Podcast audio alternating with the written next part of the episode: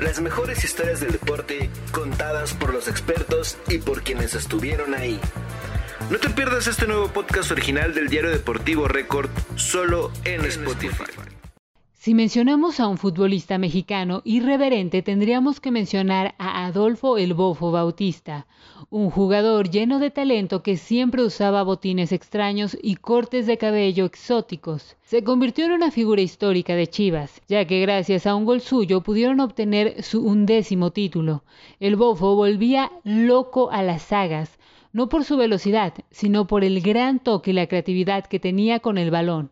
Adolfo Bautista no solo era reconocido en nuestro país, en Argentina se convirtió en uno de los futbolistas más odiados, todo gracias al baile que Chivas le propinó a Boca Juniors en la Copa Libertadores. En el año 2005, Chivas había tenido una fase de grupos espectacular, donde se había clasificado en primer lugar y en octavos de final le pegaba Pachuca. El siguiente rival era uno de los equipos más importantes del continente, Boca Juniors. Fue un partido donde sabíamos que iba a ser difícil, pero traíamos buen equipo en ese torneo de Libertadores. La ida se dio en el Estadio Jalisco y fue una obra maestra orquestada principalmente por el Bofo.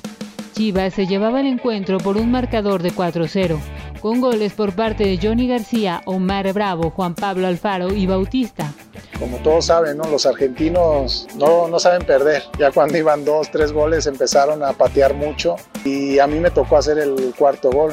Fue una jugada donde fue un tiro de esquina y queda pasado el, el centro. Y yo la rescato y la levanto así con, se la quito a Ramoncito Morales que le iba a pegar. Yo se la quito y me la acomodo y de fuera del área le pego y, y pues entra prácticamente en el ángulo. Mete el centro al corazón del área, la pelota que se extiende, el bofo que la pelea.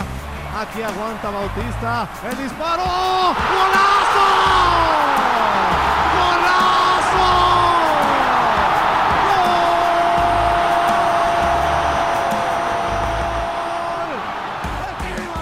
Lo del Bofo fue simplemente un golazo, un disparo fuera del área con el balón botando para clavarla en el ángulo del pato Abondancieri.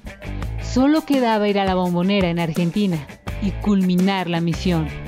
El partido era muy ríspido, el equipo argentino denotaba mucho su enojo y en cualquier oportunidad mandaban al suelo a los de Chivas. Y esto el Bofo lo fue manipulando poco a poco. En lo personal me daban patadas y me motivaba más a hacerles jugadas y me estaban amenazando que me iban a agarrar, que no iba a salir vivo de allá. En una jugada por la banda le dieron un codazo a Bautista y este se fue al suelo. La afición estaba cansada de que el mexicano se dejara caer por todo y le comenzaron a reclamar y silbar. Y ya cuando estaba tirado, pues mucha gente, como la bombonera estaba así arriba, pues me empezaron a aventar pedazos de cemento, piedras y todo. Y pues yo sí me enojé y fue una reacción que hice, tal vez mal o no sé, pero les hice que, que iban cuatro. En eso me ve Palermo y pues me empieza a seguir. En ese momento, Bofo se levantó y con su mano hizo una señal que daba referencia a los cuatro goles que tenían de ventaja. Los aficionados de Boca estallaron y Martín Palermo se dio cuenta del insulto. Por lo tanto, comenzó a perseguirlo para reclamarle, pero el mexicano hacía caso omiso y trataba de escapar. Ya para ese momento el árbitro los había expulsado a los dos, pero el argentino continuó hasta que le propinó un cabezazo en la nuca. Desde la banca el director técnico de Boca, Jorge Benítez, estaba con el rostro desencajado, se denotaba pensativo y molesto. El partido estaba paralizado mientras el bofo decidió irse a la banca tras la expulsión, mientras que la policía del inmueble decidió ir con él para custodiarlo. Después de unos minutos el partido continuó y tuvieron que sacar a Bautista por la banda de la cancha en lugar de solo cruzarla antes de que se reanudara el encuentro, lo cual era un error. Tiene gente que está colgada de la Pero no puede sacarlo por atrás. Sáquenlo por aquí, por el medio de la cancha. Para el partido un minuto. ¿Cómo lo, van a sacar, ¿Cómo lo van a sacar por atrás? Cuando Adolfo iba custodiado por la seguridad que lo protegía con sus escudos por todo lo que le estaban arrojando la afición, sucedió lo increíble. Una imagen que quedó inmortalizada por las cámaras, donde Jorge Benítez se acerca al bofo y le lanza un terrible escupitajo. Te involucra a vos este, a- eh, voy a utilizar una palabra con un escupitajo hacia Bautista? O habrá sido, me habrá, tengo eso, por ahí, por la edad debe ser que tengo eso. Me olvido, no, me, no me acuerdo. Si lo decís, no, no me acuerdo. Si me pasó, debo haber sido que tomé una pastilla mal tomada. Pero no me acuerdo lo que me estás diciendo. Segundos después, José de Jesús Corona, que era el arquero de Chivas, en esa instancia no pudo hacer un saque de arco, ya que los aficionados seguían violentando al conjunto mexicano. Las autoridades actuaron de manera nefasta, seguían sin poder sacar del inmueble a Bautista, y la afición se enojaba cada vez más. Fue entonces cuando algunos de ellos ingresaron a la cancha de la bombonera con el objetivo de violentar al mexicano.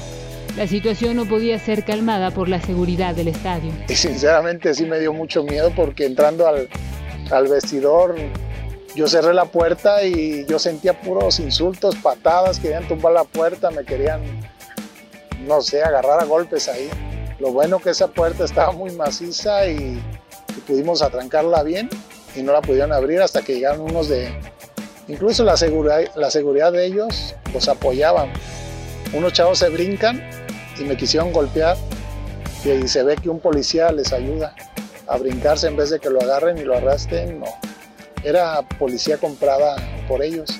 Intentaron volver a reanudar el partido, pero en el momento que Corona iba a hacer el saque volvieron a arrojar objetos y el árbitro del encuentro dio por finalizado el partido. Boca perdió por goleada y tuvo que cargar con la vergüenza de lo que sucedió. Jorge Benítez fue a México a pedir disculpas al Bofo, las cuales no fueron aceptadas. Tiempo después declaró que este escupitajo arruinó su carrera. Bautista fue suspendido dos partidos por lo sucedido y Chivas clasificó a semifinales contra Atlético Paranaense, pero hasta ahí llegó.